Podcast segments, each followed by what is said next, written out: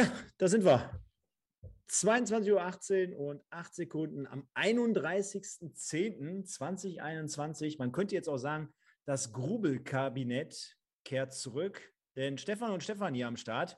Das gilt natürlich nicht für den Stefan, der sich heute bereit erklärt hat, hier für den lieben Marlon mal am Mikrofon dabei zu sein, denn aus aktuellem Anlass sein Herzensverein. Rot-Weiß Essen, man sieht es schon im Hintergrundbild, hat gestern in buchstäblich letzter Sekunde Alemannia Aachen mit 2 zu 1 besiegt. Und deswegen können wir mit Stefan natürlich äh, sehr, sehr gut über diese Partie sprechen, wollen das Ganze natürlich wie immer auch über den gesamten 14. Spieltag der Regio West machen und tun, werden gleich auch mal wie immer in die eine oder andere Partie reinschauen, uns ein paar Tore und äh, auch Situationen und Szenen angucken, aber natürlich als allererstes äh, an den Stefan. Vielen Dank dafür, dass du heute Abend da bist. Habe gemerkt, letztens beim RWE-Podcast habe ich vergessen, dich anzukündigen. Umso mehr mache ich das natürlich jetzt und sage schönen guten Abend nach Essen, Grüße und heute nicht auf die Rolle, sondern eher Podcast, ja? So sieht's aus. Schönen guten Abend in die Runde. Ja, ähm, Halloween ist nicht so mein Ding. Ähm, Kostüm gerne und verkleiden auch, aber dann nutze ich lieber Karneval als Halloween steht ja demnächst vor der Tür. Also für all diejenigen, die gerne mich mal antreffen wollen. 11.11. .11. ist das Ziel, aber ich sage nicht wo. aber könnt ihr euch wahrscheinlich denken. Ja, Stefan, ähm, Regionalliga West, äh, unser Format hier jeden Sonntagabend immer. Ähm, ist ja schon insgesamt eine tolle Liga. Ich sage mal so, da spielt natürlich auf der einen Seite der kleinste Verein gegen dann beispielsweise auch einen Profiverein wie Rot-Weiß Essen. Und jetzt ist es aber so, dass wir jetzt nicht nur über den VfB Homberg sprechen wollen, wie ich gerade schon versteckt erwähnen wollte, sondern auch die Alemannia aus Aachen befindet sich gerade hinten drin. Ja, also wenn wir schon natürlich über das erste Spiel sprechen wollen, also klar, absolutes Highlight, glaube ich, äh, auch gestern nochmal. Äh, Felix Herzenbruch erlöst alle Essener Fans in der letzten Sekunde mit einem Kopfball nach einer Ecke. Und dann ist es mit Sicherheit so ein Genickschlag auch nochmal für die Aachener, denn man ist mit einem neuen Trainer Fuad Kilic angereist und ja, hat sich richtig teuer eigentlich, glaube ich, sogar verkauft. So ist zumindest das Feedback aller Beteiligten gewesen. Und am Ende des Tages steht man da jetzt mit leeren Händen da. Vielleicht aus deiner Sicht. Erstmal die Frage für all die Leute, ich weiß es ja, aber warst du gestern an der Hafenstraße? Wie hast du das Ganze drumherum so empfunden? Jetzt meine ich nicht unbedingt nur die Stimmung, weil die Stimmung haben wir jetzt die letzten Wochen immer schon so wahrgenommen. Äh, aber wie hat man das so wahrgenommen? Äh, jetzt kommt der Alemannia Aachen eigentlich vom Namen her ein großes Schwergewicht in dieser Liga.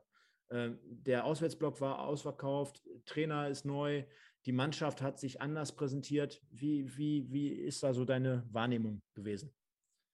Ja, erstmal war ich im Stadion, natürlich, äh, bei den Heimspielen eigentlich immer am Start. Ähm, ja, ähm, das war das große Unbekannte, äh, sag mal, vor dem Spiel, weil Aachen ja, wie du ja erwähnt hast, äh, einen alten Trainer wieder aktiviert hat. Ähm, ja, in der Tabelle mit den zehn Punkten, ja, mitten im Abstiegskampf ist und äh, man wusste nicht so, was jetzt passiert, wobei der, der Fuhrt äh, Kilic da jetzt erst Freitag eingestiegen ist, also einen Tag äh, Zeit gehabt, beziehungsweise eine Trainingseinheit Zeit gehabt. Und ähm, man weiß ja selber als Trainer, dass man da natürlich jetzt mehr die Köpfe freikriegen wollte, dass man das wahrscheinlich genießen sollte in Essen und im Endeffekt nur gewinnen konnte, ähm, so wie die Tabelle es hergibt. Und ähm, ja, sie haben es, äh, um, um, dann kurz mal reinzugehen in das Spiel, sie haben es äh, bis zur 94. Minute aus ihrer Sicht, äh, denke ich mal, vernünftig und ordentlich gemacht. Und dann, äh, ja, dann kam der Nackenschlag aus Aachener Sicht, äh, aus Essener Sicht natürlich die Befreiung. Weil man muss schon sagen, äh, beim Unentschieden hätte sich Aachen wahrscheinlich riesig gefreut. Beim Unentschieden muss man noch ehrlicherweise sagen, äh, hätte es ein, ein Five-Konzert gegeben. Da bin ich mir sicher. Definitiv. Und wir haben es, wie du gerade angesprochen hast, natürlich auch vorliegen und können hier mal reingehen ins Spiel. Machen wir jetzt mal. Und sagen, ich weiß nicht, kann man es jetzt gerade sehen? Ja, man kann es sehen. Da, zack. Äh, RWE startete mit folgender Ausstellung, die könnt ihr euch dort mal anschauen. Aber was uns natürlich brennend interessiert, wir können gleich mal, leider sind die Tore nicht markiert, sehe ich gerade. Müssen wir mal ein bisschen switchen. Das mache ich jetzt mal im Hintergrund. Vielleicht kannst du aber mal äh, kurz äh, äh was dazu erzählen. Und zwar ist RWE ja relativ früh in Führung gegangen durch Slatko Janic.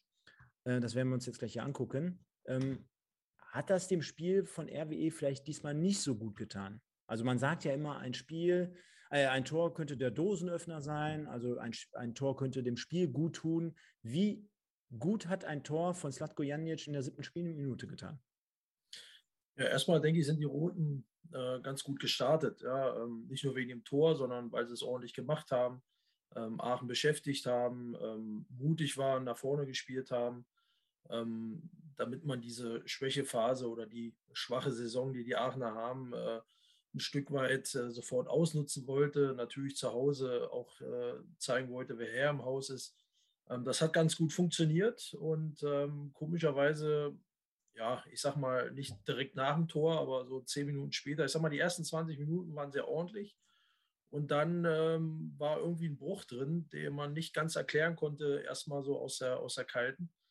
Ähm, und dann hat man so ein bisschen diesen Mut und dieses, dieses äh, nach vorne spielen, hat man halt einfach ein Stück weit verloren und ähm, hat dann eher gedacht, okay, lass uns den Ball in den Reihen halten. Viel Querpässe, viel äh, Pässe auch nach hinten, äh, lieber abgebrochen, als vielleicht vorne weiterhin mutig zu sein und die Aachener weiter zu beschäftigen. Und ähm, das hat ähm, zur Folge gehabt, dass die Aachener mit den drei Offensiven, ja, ähm, die sich da auch nicht eingeigelt haben, sondern schon mutig waren, äh, im 4-3-3 da zu spielen. Und ähm, ja, haben es dann geschafft äh, oder gemerkt, äh, dass Essen irgendwie nicht mehr nach vorne wollte und haben dann selber probiert, äh, offensiv, ähm, ich sag mal, so viel Druck auszuüben, dass der Ball zumindest in der Essener Hälfte blieb. Und dann kam der ein oder andere Fehlpass dazu oder der Ball ins Ausgeschossen äh, von den Essenern, äh, was die Aachener darum wieder mutig gemacht hat, ähm, nach vorne zu agieren ähm, und äh, ich sag mal, sich dagegen zu wehren. Und das hat dann äh, kurz vor der Halbzeit, hat es dann geklappt. Ähm, und ich glaube, alle Essener, die, die im Stadion waren, ähm, ja, haben es so ein bisschen kommen sehen. Ja. Man hat Aachen mehr oder weniger eingeladen und keiner hat es verstanden, warum, warum man äh, so destruktiv im Endeffekt dann äh, bis zur Halbzeit gespielt hatte. Genau, und jetzt können wir mal reingehen. Also die Bilder liegen jetzt vor. Wir gehen mal ins 1-0 für RWE rein. Also dort sehen wir jetzt gerade den Ball ganz hinten im Spielaufbau. Tarnat, der mal wieder eine Chance bekam von Anfang an, Ball geht raus auf die linke Seite, wieder zurück zu Herzenbruch. Also man war da zumindest am Anfang noch sehr, sehr geduldig. Man konnte das Spiel ein wenig verlagern, von links nach rechts, rechts nach links. Und jetzt wird es irgendwann gleich mal ein wenig äh, zielstrebiger nach vorne. Schauen wir mal.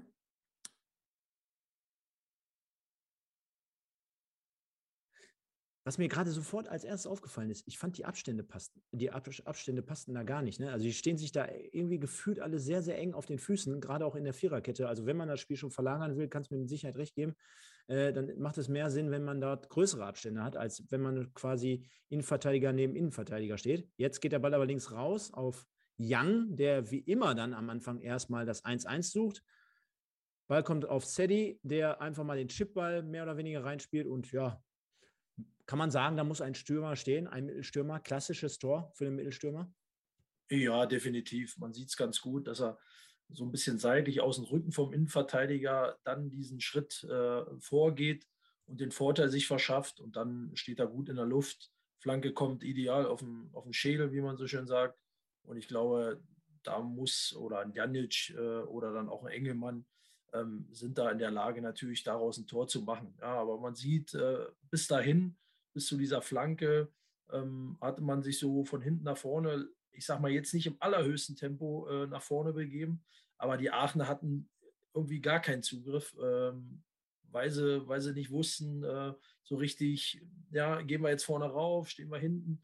Und ähm, ja, das, das, das war natürlich aus Essener Sicht dann super, weil, ähm, weil man dann mit einem frühen Tor, was immer gut ist ähm, äh, und eigentlich Sicherheit bringen sollte, das natürlich in die Karten gespielt hat. Aber wie es im Fußball so schön ist, manchmal dreht sich dann so ein Blatt. Was, was mir jetzt gerade in der Analyse auffällt, also gerade bei diesem Standbild, also es fällt jetzt halt schon auf, dass die Viererkette von der Alemannia dann letztendlich die letzte Absicherung ist, wie es ja meistens der Fall ist. Aber wenn ich jetzt mal mit der Maus auch reingehe, ne, du siehst auch quasi hier vor der Abwehr quasi äh, zwei bis drei Essener auf die Kette zugehen und im Hintergrund drei Aachener, die quasi hinterherrennen. Ja, also die Leute kommen also schon gar nicht mehr in den Zweikampf, haben gar keine Möglichkeit. Also es sind mit Sicherheit hier Sechser. Ich glaube, das hier ist Gartner beispielsweise. Ähm, die haben überhaupt gar keine Möglichkeit, dort noch einzugreifen, weil sie nur hinterherrennen. Und wir haben ja vor einer, äh, einer Minute ungefähr festgestellt, auch das Aufbauspiel von RWE, das war ja jetzt nicht richtig beschleunigend, äh, sondern es war ja relativ einfach hinten quer, links, rechts, rechts, links und auch einfach und langsam gespielt. Deswegen müsste man sich schon die Frage stellen, warum das komplette Mittelfeld dann beispielsweise hinterher rennt. Und dann natürlich die entscheidende äh, Situation, denke ich mal, da wirst du auch nochmal was zu sagen können. Krasniki ist es hier gerade mit dem Ball und dann kommt der entscheidende Ball. Links raus und dann äh, hast du die Möglichkeit, ins 1 zu 1 zu gehen. Ne? Also äh, durch Young, dann wiederum die Flanke auf, äh, von Seti auf auf Janic, wo du es gerade schon gesagt hast. Aber ich glaube, so kann man es ganz gut zusammenfassen, wenn man sagt, Krasniki legt den Ball schön äh, bedacht, mit Bedacht äh, nach links außen raus und Young hat dann halt einfach die Möglichkeit, eins gegen eins zu gehen. Ja, ich glaube, das, das, war, das war ein guter Angriff, ähm, wo es dann offensiv ein bisschen zügiger ging, vor allem das Tempo dann von Young, der in der ersten Halbzeit öfter mal oder generell ja ein Spielertyp ist, der es eins gegen eins sucht, mit der Geschwindigkeit natürlich auch alles mitbringt, um auch vorbeizukommen. Ähm, das hat er danach in der einen oder anderen Szene auch nochmal gemacht. Ähm, ähm, auf der anderen Seite leider zu wenig, muss man auch sagen, äh, das Pendant äh, zu, zu Young. von daher war es da, muss man sagen, auch ein, guter Angriff, wobei man auch sagen muss, klar kann man jetzt die Wurst rausholen, schwach verteidigt. Aber so richtig der, der Kontakt, äh, den man haben muss zum Stürmer in 16er, äh, der hat natürlich da vom Innenverteidiger, vom Innenverteidiger äh, deutlich gefehlt. Auch dort, definitiv. Und dann kennt es ja jeder Fußballfan, so diese traditionelle Geschichte. Da kommt ein Ex-Spieler an alte Wirkungsstätte zurück und er trifft. Und dann denkt sich jeder Fan immer, ach du Kacke, gegen, bei uns ist ihm nicht so viel gelungen und er hat keinen Möbelwagen getroffen, so nach dem Motto. Und dann ist es aber so, dass dann halt letztendlich Hamdi Damani in der 44. Minute, also auch ganz knapp vor der Halbzeit, den 1-1 Ausgleichstreffer erzielte. Jetzt gehen wir auch hier mal rein. Also wir sehen den Abstoß vom Torwart, die Kopfballverlängerung, also einen Zweikampf gewonnen, dann jetzt gerade, da haben wir den zweiten Zweikampf gewonnen. Dort wird dann halt auch über die rechte Seite zumindest nachgesetzt. Okay, also auch dort hätte man es vielleicht noch anders verbinden, unterbinden können. Ja. So, und jetzt hier. Einwurf. Geht gut rein. Das ist aber noch gar nicht die Szene, fällt mir jetzt gerade auf. Nee, das ist nicht der Tor. Kommt noch ein bisschen. Komm, ich ich wollte es jetzt eigentlich spannend machen. jetzt kommt es. Jetzt kommt es nämlich, genau. Flanke rechts rein. Und da sieht das Innenverteidiger-Duo, glaube ich, in der Mitte zentral nicht gut aus. Also da hat man Damani komplett aus den Augen verloren. Jetzt gucken wir uns gleich nochmal die Wiederholung an, können da vielleicht auch nochmal kurz anhalten dann und sagen, na, was ist da vielleicht nicht so gut gelaufen? Könntest du nochmal als Coach auch erklären? Also erstmal, dass man natürlich die Flanke von außen zulässt oder dass man da keinen hundertprozentigen Zugriff darauf hat. Und dass natürlich da Mani komplett mutterseelenlos da vorne drin alleine steht, ist natürlich mit Sicherheit auch nicht optimal. Gucken wir aber jetzt mal sofort rein. Da. Also wir stellen fest, Herzenbruch, hier, glaube ich, ist er, und hier Rios Alonso, schwer zu erkennen. Den fehlt da so ein bisschen die Abstimmung beziehungsweise das Timing beziehungsweise das richtige Stellungsspiel. Ja, das Problem ist einfach, dass sie gar keinen Blickkontakt äh, vorher äh, haben, wo ist mein Gegenspieler, ähm, wo befindet er sich, ja, ähm, habe ich Zugriff? Und man sieht ja deutlich bei der Flanke ähm, stehen ja beide von ihren möglichen Gegenspielern, die nachrücken aus Aachen, äh, stehen ja beide fünf Meter weg.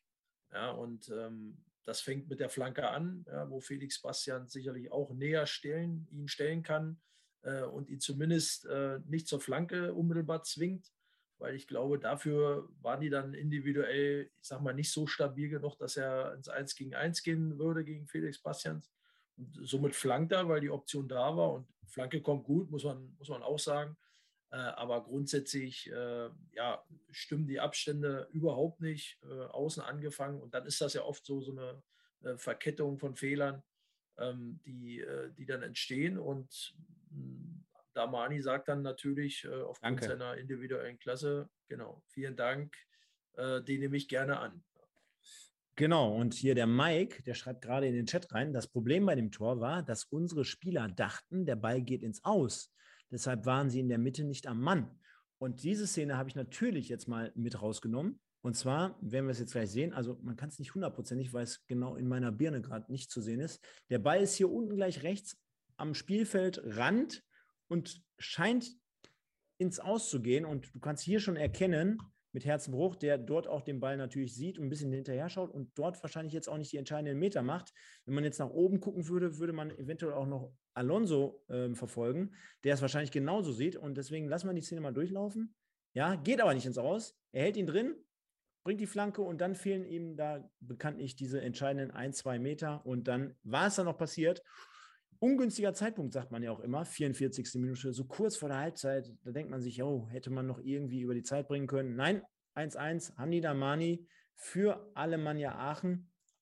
Und dann äh, hat das Spiel ja im Prinzip ein eigenes Drehbuch, Drehbuch geschrieben, Stefan. Ähm, ja.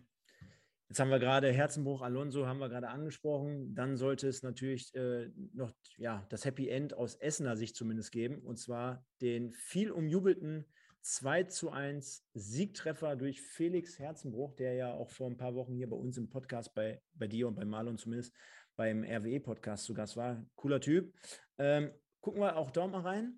Also, schreiben die besagte Minute. Luca Dürholz, der ähm, auch diesmal nicht von Anfang an gespielt hat, steht zur Ecke bereit, wird diese auch bringen, wie so gut wie jede Standardsituation. Wir sehen schon, ja, Schiri, da wird ein bisschen gehakt, äh, da geht der eine zu Boden, moniert so ein bisschen. Wobei man sagen muss, äh, das war ja schon über die dritte Spielminute, die ja offiziell angegeben worden ist, schon drüber hinweg, weil es jetzt die vierte Ecke im Endeffekt ist. Ähm, von daher äh, war es natürlich wirklich die allerletzte, allerletzte Aktion. So, und jetzt ist es interessant, ne? Herze hat die drei, ne? Herze hat die drei. Ja, dann ist er hier. Hier ist er. Und die Nummer 23 genau. von Aachen ist noch komplett am Mann. Und wir sehen insgesamt alle eigentlich im 16er, alle Mann. Und ähm, gerade auch wenn man überlegt, ne, man hat ja mit dem Kapitän und man hat ja auch mit Uphoff zwei richtig lange Kanten da hinten drin auch in der Verteidigung. Und äh, der ganze 16er, der ganze Fünfer ist voll. Jetzt stelle ich mir natürlich die Frage, ja, man kann an den Kopfball kommen, aber am 5-Meter-Raum jetzt gleich, wir werden es ja sehen, also Herzenbuch köpft ihn ja aus ganz kurzer Distanz an, äh, dass der Ball da komplett durchgeht. Also lassen wir es jetzt mal laufen, lösen wir es mal auf zack, geht durch und wird noch verlängert, ne? Das war, glaube ich, der entscheidende Punkt. Genau, wird vom Aachen dann noch verlängert, ja, ähm, der hochgeht und im Endeffekt äh, perfekt verlängert, äh, muss man sagen. Und dann ist es hinten, ähm, dann ist es hinten schwer zu verteidigen, ja, weil der, der Offensive immer den Vorteil hat, dass er das Risiko durchzulaufen, ähm, beziehungsweise einfach mal reinzuspringen in die, in die Situation. Das macht der Herze wie ein Mittelstürmer, muss man sagen. Ähm, also ich glaube, das sieht man auch an der Reaktion vom Herze. Der rastet komplett aus, ähm, weil er wahrscheinlich nicht gedacht hätte, dass das Ding irgendwie noch auf seinen Kopf da rutscht. Ähm, war natürlich in dem Moment geil. Auf der anderen Seite natürlich für die Aachener bitter, weil sie im Endeffekt dem ja äh, dem Herze das Ding ja vorlegen mit dem Kopf.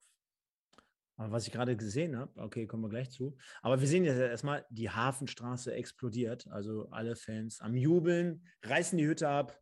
Felix Herzenbruch beschert Rot-Weiß Essen drei Punkte und danach war sofort Ende. Also die Aachener stinksauer, enttäuscht und sind jetzt hier nochmal final in der Zeitlupe. Ja, 2-1. Alle am Jubeln. Herzenbruch rennt durch die, der, der, rennt wahrscheinlich jetzt noch über den Platz. Und äh, Christian Neit hat auch alle Mann auf den Platz gerannt, äh, feiern. Was ich aber gar nicht mitbekommen hatte, kriegt man ja schon fast aus Essener Sicht, da sehen wir es nämlich nochmal, da kriegt man ja schon fast einen Schock. Kevki auch mit Krücken? Wahnsinn. Was ist denn da los? Habe ich gar nicht mitbekommen, dass der jetzt auch noch verletzt ist. Ja, sieht wohl so aus. Äh, habe ich aus einer guten Quelle gehört. Ich habe ja ein bisschen Kontakte. Äh, sieht wohl aus, als wenn das Innenband äh, ein mitbekommen hat. Ähm, und ähm, aber da werden weitere Untersuchungen wahrscheinlich noch gemacht. Aber so wie es aussieht und so wie er dann auf dem Platz gehumpelt ist, wird er mit Sicherheit der Nächste sein, der, der die nächsten, äh, ja, vielleicht drei, vier Wochen, vielleicht dann, ich sag mal, bis zum Winter hin äh, ausfallen wird, was natürlich sehr bitter wäre. Dann wird ja da vielleicht dann doch noch nachgelegt. Schaut wir mal, was dann so im Winter bei Rot-Weiß Essen passiert. Ja, das sollte es natürlich zu diesem Spiel sein, aus aktuellem Anlass, dass du natürlich hier heute zu Gast bist. Ähm, wir haben natürlich noch ein paar mehr Spiele und da müssen wir jetzt mal ein bisschen Gas geben, denn sonst wird es hier insgesamt zu lang. Also, wir halten mal fest, insgesamt an diesem Spieltag hatten wir Rot-Weiß Aalen 3-1 gegen Borussia Mönchengladbach 2. Da gucken wir jetzt gleich auch nochmal rein. Oder wir machen es mal direkt, würde ich sagen. So, denn die Freunde aus Aalen, wir haben ja auch ein paar äh, Leute, die auch Aalen-Fans sind, hier bei uns immer jede Woche in, in der Sendung. Da gehen wir mal rein und gucken uns auch mal so ein bisschen passieren an. Gegen die Zweitvertretung von Borussia Mönchengladbach, wo ja RWE am kommenden Freitag zu Gast sein wird. Und auch dazu gibt es natürlich eine nette Geschichte. Erstmal, äh, dass der Marlon und ich natürlich vor Ort sein werden. Und ich denke mal, der Marlon hat bei dir noch nicht angefragt, aber schauen wir mal. Lassen wir jetzt erstmal so stehen. Ähm, aber das Besondere natürlich, dass RWE dann im Borussia Park spielen wird. Ich weiß nicht, ob der ein oder andere es vielleicht noch nicht mitbekommen hat. Also da öffnen die Gladbacher ja die ganz großen Tore. Bin mal gespannt, wie das Ganze sich so auswirkt. Und jetzt haben wir gerade den 1-0 Führungstreffer für allen gesehen.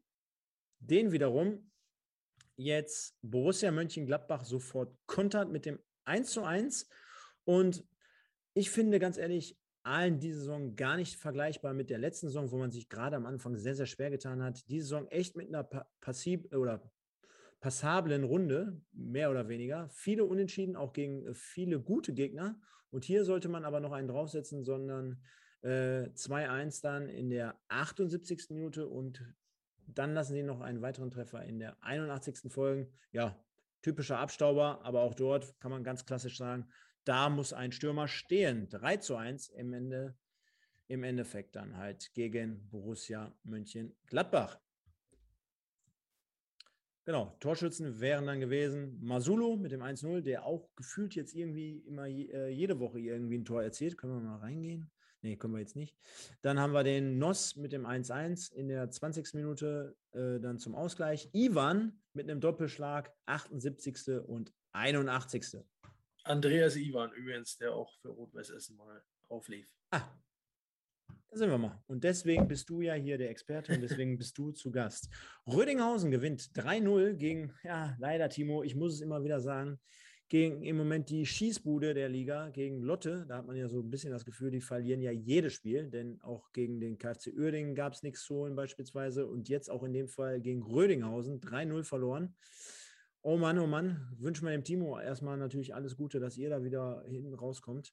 Dann Wegberg B gegen den Bonner SC, auch so ein richtiges Abstiegsduell. 1-3 gewinnt dort der Bonner SC, also die entführen drei Punkte. Und dann, Stefan, ich habe es ja gerade schon auch off-air gesagt, ich wollte eigentlich wieder mein VfB Homberg-Bild reinnehmen. Habe ich heute mal nicht gemacht, aufgrund der Kuriosität von Felix Herzenbruch mit dem Siegtreffer. Aber die Jungs von Sunayacha, die gewinnen 3-2 zu Hause. Also erstmal ganz viele Besonderheiten in dieser Partie. Erstmal, dass man natürlich mal wieder ein Spiel gewinnt, dass man auch gegen gute Lippstädter gewinnt und dass man auch mal drei Tore erzielt und alle aus dem Spiel heraus. Und das ist für Homberg ein, ja, eine ganz große Besonderheit. Und von daher gehen wir auf jeden Fall mal auch in dieses Spiel rein und schauen uns mal die Tore an. 1-0 für den VfB, die sofort von Anfang an, also sprich in der 16. Spielminute, einfach mal draufgezogen. Ja, da habe ich jetzt gar nicht richtig verfolgen können. Gucken wir nochmal. Super Tor. Ja, wollte ich nämlich gerade sagen, ne? Von Mike Kunders. Zack, mit links. Ja, geht natürlich dann ganz oben links in den Knick rein, weil der Torwart noch mit ein bisschen dran ist, aber überhaupt gar keine Chance hat. Äh, sehr, sehr schönes Tor großer Jubel auf Seiten vom VfB. Ja, und dann ist es aber wie so oft in Homberg, äh, ja, passt man hinten in der Ke gesamten Kette nicht auf, man lässt den Pass zu und dann äh, bekommt man ein paar Minuten später schon wieder das 1-1, also 23. Minute Ausgleichstreffer für Lippstadt. Aber an diesem Tag sollte man Moral beweisen, Flanke kommt rein und auch das, finde ich, muss mich gerne korrigieren, ein schönes Tor. Also den musst du ähm, erstmal die Flanke hervorragend mit Zug zum Tor, mit links, als Rechtsfuß, glaube ich sogar. Und dann, boah, Höhe, Sech, Höhe Elfmeterpunkt, den da so reinzunageln mit dem ja. Kopf, nicht schlecht. Ja, man sagt ja, wenn die Flanke jetzt in dem Fall von rechts kommt, immer, immer äh, praktisch dahin köpfen, wo er herkommt. Und dann wird es für einen Torwart schwer, weil der halt in der Bewegung nach links ist. Und äh, den setzt er natürlich Weltklasse. Genau, und hier haben wir jetzt gerade auch den 2-2-Ausgleichstreffer gesehen.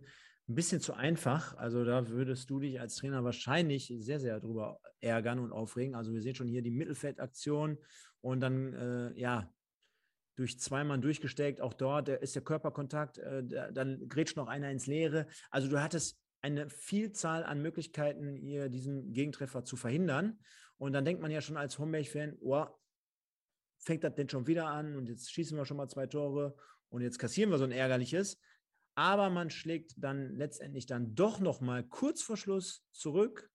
In der 86. Minute ist es soweit. Langer Ball mit der Brust angenommen und dann auch easy und eiskalt verwandelt. Also auch dort ganz tolles Tor muss man ehrlich mal sagen. Also wenn man davon redet, dass man sagt, boah, hat Homberg jetzt die Qualität? Also ich muss sagen, an dem Tag hat man hier zumindest sehr, sehr schöne, qualitativ hochwertige Tore erzielt. Von daher, zack, langer Ball, einfach mal vorne rein und dann den mit der Brust so zu verarbeiten, dann rechts ins Toreck zu vollenden, schon nicht schlecht, oder? Ja, den, den macht er gut. Ne? Also das ist aber auch VfB Homberg so ein bisschen, das Ergebnis spiegelt so ein bisschen äh, die Stärke beziehungsweise dann noch Schwäche von Homberg wieder. Ja, vorne sehr, sehr ordentlich und äh, sehr, sehr mutig, aber hinten natürlich immer ein Stück weit löchrig und deswegen sind sie leider oder hängen sie leider unten drin. Der Torwarttrainer, der Markus Aufderheim, den ich ganz gut kenne, äh, der, der ist da jede Woche bei mir mit mir im Austausch und ähm, man fiebert ja ein Stück weit mit, weil es ein guter Kollege ist.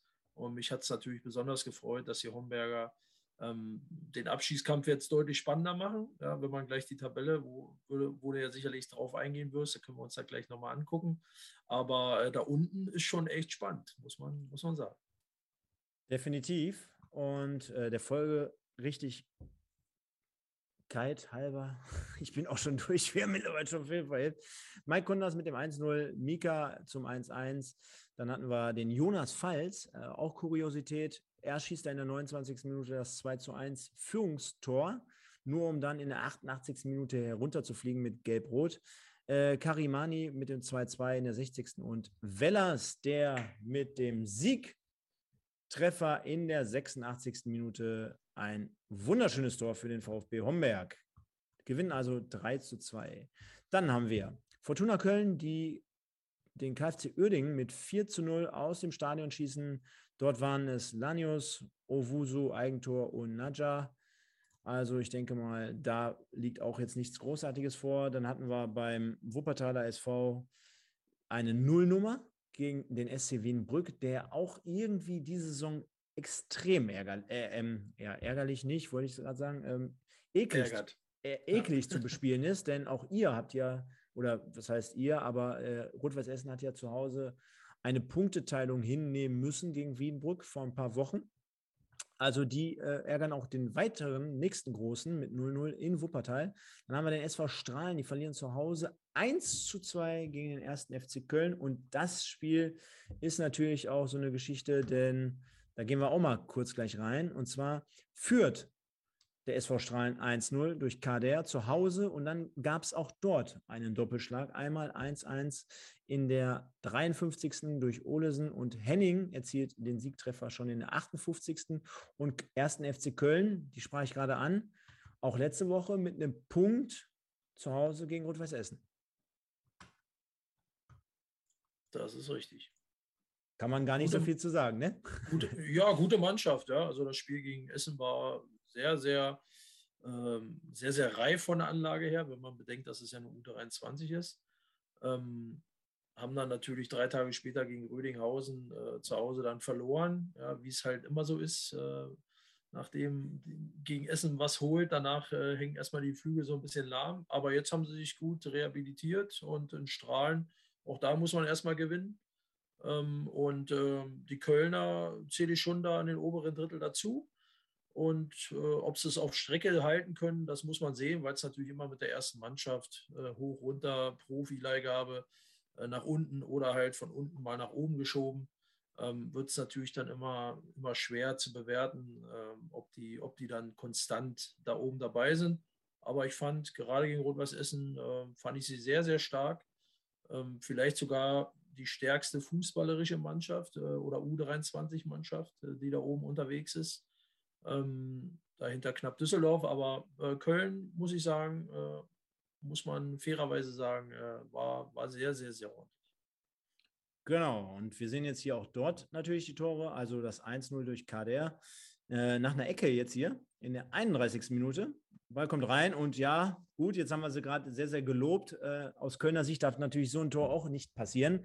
Da wird der Ball einfach von der Ecke ja, auf Höhe des Fünfers einfach mal flach reingespielt. KDR, also das war mit, mit Sicherheit einstudiert, klar, 1-0.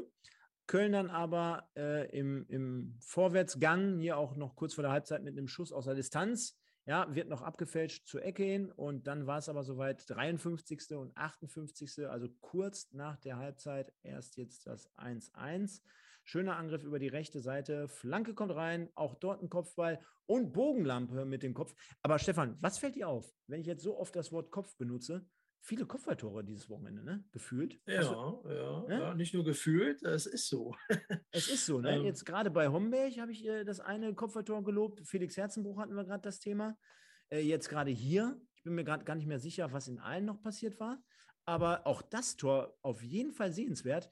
Äh, der geht der Ball wirklich, macht er so diese diese Bogen, diesen Bogen, also gar nicht haltbar für den Torwart. Zack, wird immer länger, da kannst du fliegen und fliegen und fliegen, kommst du überhaupt nicht dran. Ja, wenn er gewollt war, also wenn er da hinten hin haben wollte, dann muss ich sagen, war es ein geiles Tor. Ich glaube, er wusste, in Richtung Tor bringe ich das Ding mit einer Bogenlampe, äh, dass er natürlich dann so einschlägt. Äh, war natürlich super zu sehen. Und da kommt ja schon der zweite. Ähm, der Doppelschlag, wie man so schön sagt, und der, der tut natürlich richtig weh äh, und davon hat sich Strahlen dann nicht mehr erholen können. Genau, und da sieht man es jetzt gerade, war ein satter Schuss aus der Distanz. Von daher ähm, war das im Endeffekt dann halt der 2 zu 1 Siegtreffer für die U23, so heißt es ja, oder die zweite, kann man ja nehmen, wie man möchte, vom ersten FC Köln. Dann, wenn wir mit Blick weiter auf die Ergebnisse gehen, stellen wir fest, dass dann noch RWE natürlich, wie gerade schon besprochen, 2-1 gegen Aachen gewonnen hat. Und am Freitag aber es auch schon eine Partie gab, und zwar Preußen-Münster gegen den FC Schalke 04-2. Und auch dazu haben wir Bewegtbild. Und da gehen wir jetzt auch mal rein und lassen mal da ablaufen. Gucken wir mal. Gehen einfach mal in die drei Tore rein. Also, es dauerte ein wenig länger, ehe die Preußen dann halt mit 1-0 in Führung gingen. Da klassisches Tor, nochmal rübergelegt. 1-0, 28. Minute. 1-0, da muss auch ein Stürmer stehen. Jetzt das 2-0, Ticklab über die rechte Seite, zieht rein, legt quer und dann das 2-0. Ich glaube, es war Remberg in, in dieser Situation, der erhöhte. Und Dahlke war es, glaube ich, der, mit dem 1-0. Gucken wir gleich auch nochmal rein. Und jetzt gehen wir auch schon direkt ins 3-0. Also auch dort Münster lässt jetzt mal nichts liegen. Flanke über rechts, zack, gut durchgespielt, zurückgelegt und auch dort sicher und trocken eingenetzt. Schauen wir mal, wer die Tore gemacht hat. Und zwar genau Dahlke, Rehmenberg und Bindemann. Also, da hatte ich sie ja doch alle richtig auf dem Radar. Preußen Münster also ein wenig rehabilitiert nach den ja, zwischenzeitlichen anstrengenden Wochen, so möchte ich mal sagen. Er gibt folgendes Tabellenbild, Stefan. Du hast gerade schon angesprochen. Rot-Weiß Essen thront weiterhin auf Platz 1 und daran siehst du mal, wie wichtig gestern dieser Sieg in der letzten Sekunde noch war.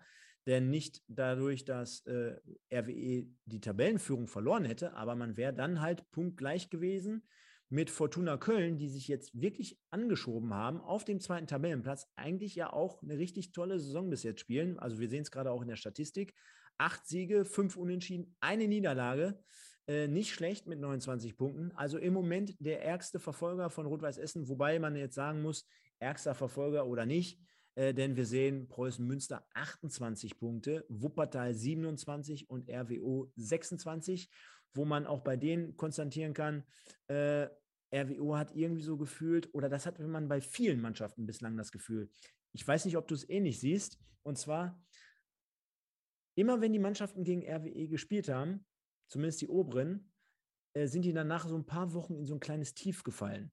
Also, ähm, Wuppertal hat re relativ schnell noch eine Reaktion gezeigt, ja, aber RWO, die ja eigentlich auch ein gutes Auswärtsspiel äh, ähm, gezeigt hatten bei RWE damals mit dem Unentschieden, äh, hatten danach auch nur, glaube ich, dann sofort diesen Punktgewinn oder dieses Unentschieden gegen Strahlen Ähm, dann hatte man jetzt noch ein, zwei Ergebnisse, wo man nicht liefern konnte. Und äh, Preußen Münster, absolutes Knackpunktspiel gegen RWE, hatte danach jetzt ein paar Wochen, wo es ein bisschen schwieriger war. Kann man das so zusammenfassen? Und auf der anderen Seite ähm, stellen wir jetzt aber fest, die sind jetzt wieder alle eng beieinander. Bedeutet nämlich, RWE hat natürlich gerade in den letzten Wochen extrem viele Unentschieden gespielt. Genau, genau. Sie, Sie haben die Tür würde offen gelassen das ist der, der Knackpunkt. Äh, das ist ja bei Oberhausen genauso. Ja, man sieht mit diesen Unentschieden äh, bei dieser Drei-Punkte-Regelung und beim Unentschieden ein, kommst du halt nicht von der Stelle. Ja, und da kannst du, Phrasenschwein lässt grüßen, ja, kannst du von drei Unentschieden, da kannst du lieber, kannst du lieber, kannst du zwei verlieren und eins gewinnen, da kommst du genauso weit, aber in der Regel, die dann oben stehen, gewinnen dann zwei und verlieren vielleicht eins, aber dann hast du doppelt so viele Punkte. Ähm, ich hoffe, ihr seid jetzt alle mitgekommen. Ähm, ähm, also von daher äh, sind diese Unentschieden Gift ähm, für die Tabelle. Und äh, man sieht ja die Mannschaften, die relativ wenig Unentschieden haben, ähm, die, die hängen noch äh, mit da oben dabei. Ähm, Fortuna Köln, Preußen Münster jetzt komischerweise wieder komplett rangerutscht. Ja, ähm, die waren doch mal sieben Punkte weg oder acht, ne? Irgendwie schon. Ja, die, genau, genau, genau. Die haben jetzt die letzten äh, Spiele ihre Hausaufgaben gemacht, äh, haben sich dann, glaube ich, nochmal neu positioniert, wie man so schön sagt, äh, und robben jetzt wieder ran. Aber ich sag mal, die Tabelle, ähm, die jetzt da auch ist, äh, die ist ja in den letzten Wochen eh nicht gewesen. Ja, da ist vielleicht mal äh, Oberhausen dann vor Fortuna Köln gewesen oder Wuppertal davor. Ähm, das geht jetzt immer ein Stück weit hin und her. Man es ja hinten an den Punkten. Ähm, nur wichtig ist, dass vorne, oder man sieht es ja, dass äh, Essen da erstmal von vorne grüßt, mal mit zwei Punkten Vorsprung, mal mit vier. Aber es geht auch schnell, wie man sieht. Ähm, und deswegen war der Sieg halt unheimlich wichtig. Ähm, äh, sonst äh, hängen, hängen alle zusammen. Inwiefern tut es dem Verein oder auch der Mannschaft gut, dass man ja jetzt sich noch nicht zu sehr sicher äh, kann? Denn ähm, man hatte ja schon das Gefühl, nach dem sehr, sehr, sehr, sehr guten Saisonstart und äh, auch schon ein paar Punkten mehr Vorsprung, du hast es gerade angesprochen, äh, dass man natürlich wieder voller Euphorie war, gerade in der Stadt, die Fans, das, das darf man den Leuten ja auch nicht übel nehmen. Aber inwiefern ist das vielleicht auch für die Mannschaft ein wichtiges Zeichen, so nach dem Motto, alleine wenn wir nur 99 anstatt 100 Prozent geben, sind wir nicht in der Lage, vielleicht Spiele zu gewinnen, sondern nur unentschieden zu spielen. Ähm, wir erinnern uns auch an die ja, miserable erste Halbzeit am vergangenen Mittwoch in Düsseldorf, wo man sofort mit 3-0 unter die Räder kam. Äh, in der zweiten äh, Halbzeit natürlich eine Reaktion zeigte. Markus Ulich sagte es gestern auch im Stream, dass man da natürlich auch diesen positiven Effekt der zweiten Halbzeit herausnehmen muss, ganz klar. Aber es ist mit Sicherheit ein Warnzeichen, wenn man weiß, 99 Prozent reichen auch in dieser Liga nicht, denn äh, dann schrumpft man eben ganz schnell der Vorsprung. Ja, definitiv. Ähm, ich glaube, die letzten Spiele haben es gezeigt, ähm, dass die Mannschaft äh, Charakter hat auf einer Seite, ja, so ein Spiel in Düsseldorf holt oder gestern dann halt noch den Sieg erzwingt. Ähm, auf der anderen Seite muss man auch ehrlicherweise sagen, wenn man die Spiele sich anschaut, dass es jetzt, ich sag mal, fußballerisch oder die Dominanz, die man, die man sich wünscht und die man, glaube ich, auch haben kann mit dem Kader, äh, jetzt mal losgelöst von den Ausfällen, die, die sicherlich schlimm sind, aber die Breite des Kaders ja hergeben, dass man das auffangen kann. Ähm, das fehlt mir ein bisschen, beziehungsweise da waren die letzten ähm, vier Spiele ähm, nicht überzeugend. Ja, ähm, und das, äh, das muss schnell wieder herkommen, dass man halt nicht in diese, ich sag mal, Lethargie oder diese knappe Ergebnisse dann irgendwo äh, kommt, sondern dass man die eigentlich souverän äh, und ähm, ich sag mal RWE-like äh, dann auch gewinnt. Ähm, aber man sieht, äh, die Liga ähm, ist, ist, was das betrifft, schon in der Breite jetzt dieses Jahr ein bisschen besser aufgestellt. Es ist schwerer, gegen viele Mannschaften zu spielen, weil sie auch gut verteidigen, taktisch sich weiterentwickeln. Und da muss man natürlich Mittel und Wege finden. Und äh, dazu braucht man äh, 100 Prozent äh, und hohes Tempo. Und äh, das, das hat mir ein bisschen gefehlt in den letzten Spielen. Ähm, und deswegen waren die auch enger oder gingen dann unentschieden aus. Ähm, also da äh, hat es dann schon wieder gespiegelt, die Leistung einfach auch in den Ergebnissen. Definitiv. Und runden wir mal das Tabellenbild ein wenig ab. Rot-Weiß Essen äh, auf 1 hatten wir gerade gehört. Ähm, der erste FC Köln auf Platz 6, Düsseldorf auf 7, also die Zweitvertretung eng beieinander. Du hast ja auch gesagt, also beide ähnlich spielstark. Und dann Kuriosität natürlich, SC Wienbrück. Also da möchte sie jetzt auch nicht unbedingt ein Fan von sein, denn 15 zu 8 Tore nach 13 Spielen. Also da wirst du jetzt nicht verwöhnt mit massig Torbeteiligung in so einem Spiel. Trotzdem äh, auf jeden Fall erwähnenswert. Gleichzeitig auch erwähnenswert, finde ich, Stefan. Der SV Rödinghausen, richtig, richtig übel und richtig schlecht gestartet. Kannte man ja gar nicht so aus Rödinghausen aus den letzten Jahren. Mittlerweile schon auf Platz 9. Die haben also auch eine richtig geile Serie hingelegt. 23 Punkte. Ja, und mit einem weiteren gewonnenen Spiel, da schließt man schon gleich mit Oberhausen.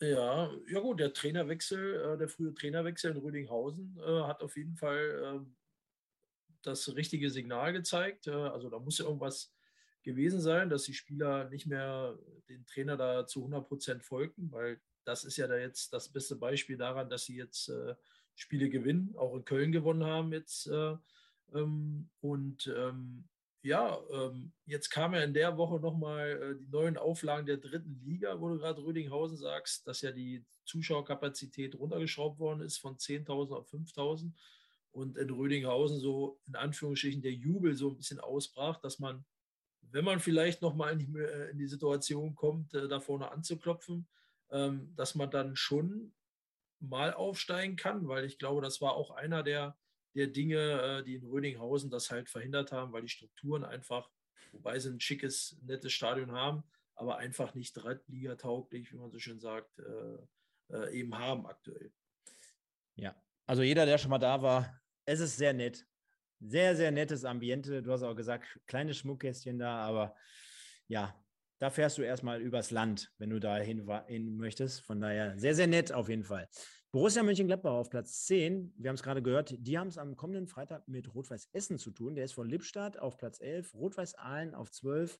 Also äh, ja, sehr, sehr mittelfeldlastig alles anzusehen. Auch dort Lippstadt äh, gefestigt mit 20 Punkten, Aalen mit 18, scheinen im Moment nichts oder keine Anstalten zu machen, dort überhaupt noch mal was mit dem Abstiegskampf zu tun zu haben. Gleiches gilt äh, trotz der Niederlage, glaube ich, für Strahlen, die trotzdem individuell besetzt sind. Denen natürlich immer noch der Ausfall von Kevin Wolze schwer trifft. Der Bonner SC auf 14, der nach und nach ganz unten herauskommt. Schalke auf Platz 15 mit 13 Punkten knapp überm Strich. Und dann beginnen die Abstiegsränge. Alemannia Aachen traut man sich gar nicht zu sagen, weil wir dieses Thema auch hier jede Woche haben. Äh, nach 14 Spieltagen 10 Punkte, Wegberg Beek 14 Spieltage, 10 Punkte. Und jetzt, meine Freunde hier vom VfB Homberg, punktgleich mit der Alemannia aus Aachen. Da hätte ich nach dem 14. Spieltag auch nie dran gedacht oder dran geglaubt.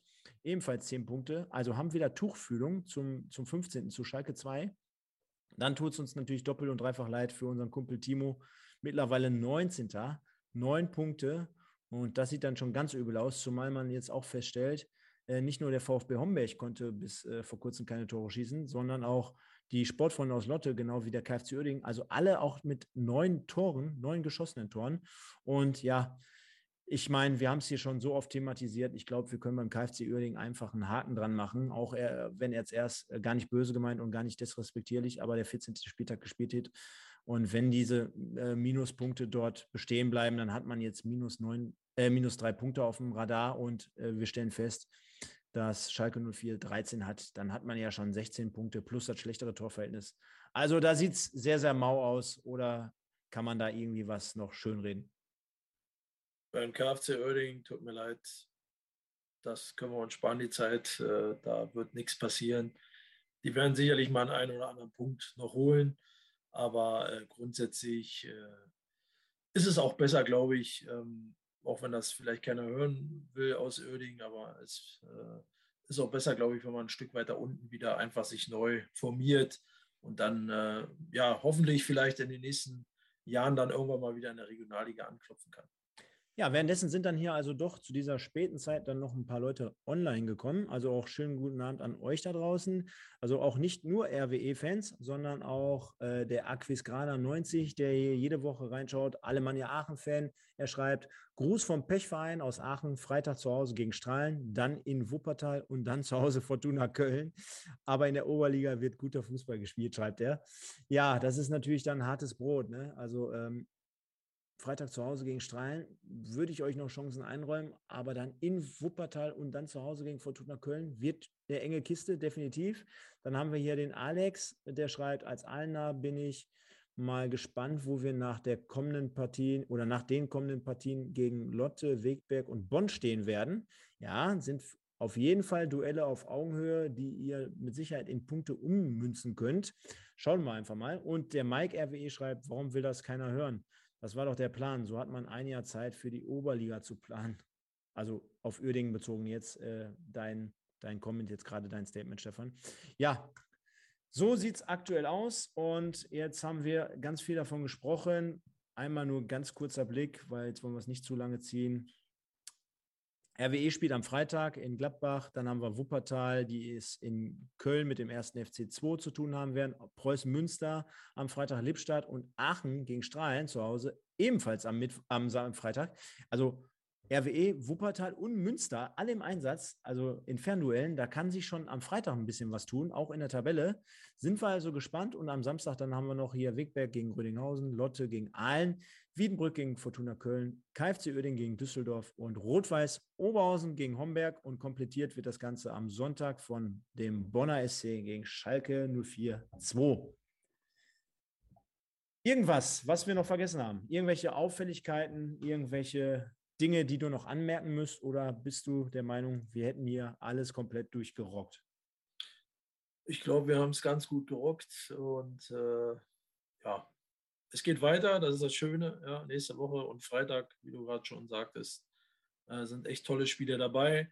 Ich glaube auch, dass man äh, in dem großen Gladbach-Stadion spielt, äh, äh, ist, glaube ich, auch nochmal eine ganz tolle Sache. Ja, ich glaube, für beide Mannschaften, auch äh, für die Rot-Weiß-Essen-Spieler äh, in so einem Stadion einzulaufen, ähm, auch wenn es nicht ausverkauft sein wird. Aber ähm, für die Fans von Rot-Weiß Essen freut mich das, weil sicherlich die Kapazität äh, da deutlich mehr hin, hergibt, wie man so schön sagt. Und äh, wie ich die Rot-Weißen kenne, werden, werden, die Freitag sich alle auf den Weg machen und äh, da runterschießen, um dann hoffentlich den Auswärtssieg auch äh, zu feiern und vor allen Dingen den Sieg jetzt, den Aachen-Sieg äh, im Endeffekt, wie man so schön sagt, zu vergolden. Gibt es da irgendwie so eine Tendenz, äh, was du glaubst, wie viele Essener den Weg nach Gladbach finden würden? Man, äh, spielt da irgendwas rum? Irgendeine Zahl? Nein, ich weiß jetzt gar nicht, äh, was an Kontingent oder an Ticketkontingent da freigeräumt worden ist äh, für Essen. Aber egal, glaube ich, welche Größenordnung, die Essener werden da sein. Die werden auf jeden Fall da. Und ich werde auch da sein, das kann ich schon mal versprechen. Äh, jetzt habe ich gerade geguckt, äh, parallel spielt Borussia Mönchengladbach am Freitag in Mainz. Das hat man natürlich dann extra, denke ich mal, so gelegt, irgendwie auch gefühlt mit dem Borussia Park, diese ganze Komponente.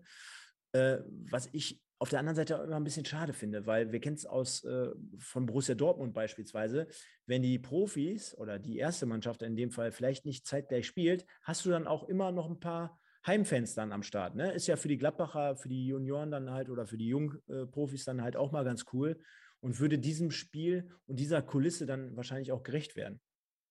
Ja, klar. Also das sind ja die Spiele. Ja, jetzt nicht nur in dem, in dem großen Stadion zu spielen, sondern auch das, das Rot-Weiß-Essen-Spiel äh, zu haben. Das ist schön, äh, das ist toll und ich glaube auch einige Gladbach-Fans äh, werden da die jungen, die jungen Fohlen äh, unterstützen. Und äh, ja, ich glaube schon, dass es äh, ein tolles, interessantes Spiel ist, Freitagabend ja, äh, in, Woche, in, die, in, die, in, das Wochenende zu gehen. Also es gibt nicht viel Schöneres sozusagen. Zumal, jetzt habe ich gerade gesehen, äh, die Gladbacher spielen auch erst um 20.30 in Mainz. Und für all diejenigen, die zumindest zu Hause bleiben, die könnten ja sagen, theoretisch, komm, wir gehen uns mal um 19 Uhr Rot-Weiß Essen in Gladbach angucken für anderthalb Stunden und dann kannst du zumindest noch die zweite Halbzeit irgendwie am Fernseher sehen oder mit Second Screen. Ich habe keine Ahnung. ist ja heutzutage alles machbar, alles möglich. Und äh, ich stelle mir gerade vor, wie dann 5000 Gladbacher in ihrer Kurve stehen und dann haben die alle Handy und gucken parallel noch ihre erste Mannschaft. Egal. Haben wir es also soweit. Ich sage vielen, vielen Dank, Stefan. Die Zeit ging wie immer sehr schnell um. Und jetzt hätte ich fast eine Geschichte unterschlagen, denn wir haben natürlich auch Pottbolzer im Westen. Unser Kick-Tipp-Gewinnspiel. Da sind wir schon. Manu und ich, wir haben da was Nettes ins Leben gerufen. Ihr seid natürlich angehalten, euch nach wie vor zu registrieren. Kicktipp Pottbolzer im Westen. Also einfach mal dort eingeben und suchen, anmelden oder beziehungsweise registrieren. Sind auch schon viele Leute am Start. Ähm, und wie soll es anders sein? Wie im sportlichen Bereich führt auch dort ein Essener, und zwar der Rocky 1907, RWE Rocky. Äh, dann nur der RWE auf Platz 2 und der Super Thomas, geteilter zweiter Platz, schickt sich zumindest ein bisschen an, von hinten ein bisschen Druck zu machen. Und der Sitcom, schöne Grüße, ist auf Platz 4. Also auch dort gibt es am Ende des Tages mal was zu gewinnen. Ihr könnt auch euch jetzt noch anmelden, denn wir werden äh, zum Ende der Hinrunde werden wir das Ganze wieder mit den Punkten auf Null stellen und ihr habt dann eine weitere Möglichkeit, dann zumindest in der Rückrunde abzuräumen, denn, denn sonst würde das Ganze natürlich relativ wenig Sinn ergeben. Von daher einfach mal ein bisschen mittippen, ein bisschen mit Spaß haben und in der gesamten Community tippen. Das soll es dann aber jetzt wirklich gewesen sein. Ähm, ich glaube, wir haben in diesen 50 Minuten, so lange sind wir jetzt hier schon on air, äh, einiges hier untergebracht. Ihr habt äh, mal wieder, wie immer, hier alle Tore verfolgen können. Wir haben festgestellt, viele wurden dieses Wochenende mit dem Kopf erzielt, also passt gut auf.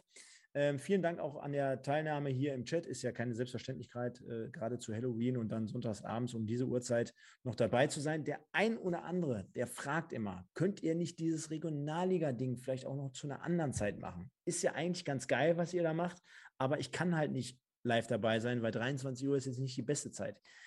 Appell von mir nochmal. Ich weiß, dass das nicht die beste Zeit ist. Ja, also ihr könnt euch vorstellen, dass ich schon weiß, dass 19 oder 20 Uhr geiler wäre, damit auch mal noch mehr Leute hier dabei wären.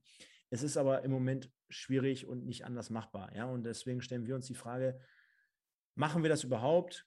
Wollen die Leute sich das vielleicht auch gegebenenfalls am nächsten Tag dann noch reinpfeifen oder am übernächsten Tag die Reaktion oder die Zahlen sagen, ist okay im Moment, ähm, könnte natürlich besser sein. Von daher ähm, haben wir da in erster Linie natürlich Spaß an dieser Geschichte, können auch viel aus dem Nähkästchen plaudern. Der Stefan ist jede Woche da oder auch wir übertragen das äh, ein oder andere mit unserem Arbeitgeber dahinter natürlich. Deswegen kommen wir an diese Sachen ran.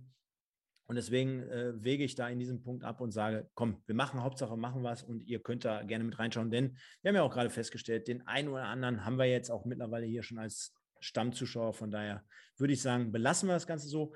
Geht noch schön feiern, wenn ihr jetzt gleich irgendwo unterwegs seid. Passt auf euch auf. Kommt gut durch die Woche. Die letzten Worte gehören dem Stefan. Ich bin raus und sage bis nächste Woche zu Im Westen. Ciao, ciao. Ja, das war mal eine Abmoderation. Ja, hat mich gefreut, äh, hier mal äh, im Regionalliga-Special dabei zu sein. Ähm, ich freue mich schon auf Mittwoch, da geht es ja weiter. Ähm, wie gesagt, es ist immer, immer wieder schön zu sehen, ne, wie viele Leute da auch aktiv dabei sind und auch Kommentare schreiben und äh, die Dinge aus ihrer Sicht sehen. Ähm, und ähm, davon lebt ja auch so ein bisschen äh, das Format. Und äh, ich freue mich, ja, wie gehabt, dass ich dabei sein durfte, dass wir ein bisschen die Regionalliga reinschnuppern durften, dass es eng ist im Aufschießkampf, im Abschießkampf. Und ähm, sagen wir mal so, es geht weiter. Und allen eine schöne Woche beginnend mit einem Feiertag morgen. Ähm, besser geht es ja gar nicht. Und äh, dann geht die Woche auch relativ zügig rum. Und dann geht es ab Freitag, so geht es dann weiter in der Regionalliga. In diesem Sinne, schönen Abend euch allen. Lasst ordentlich gruseln. Bis dahin.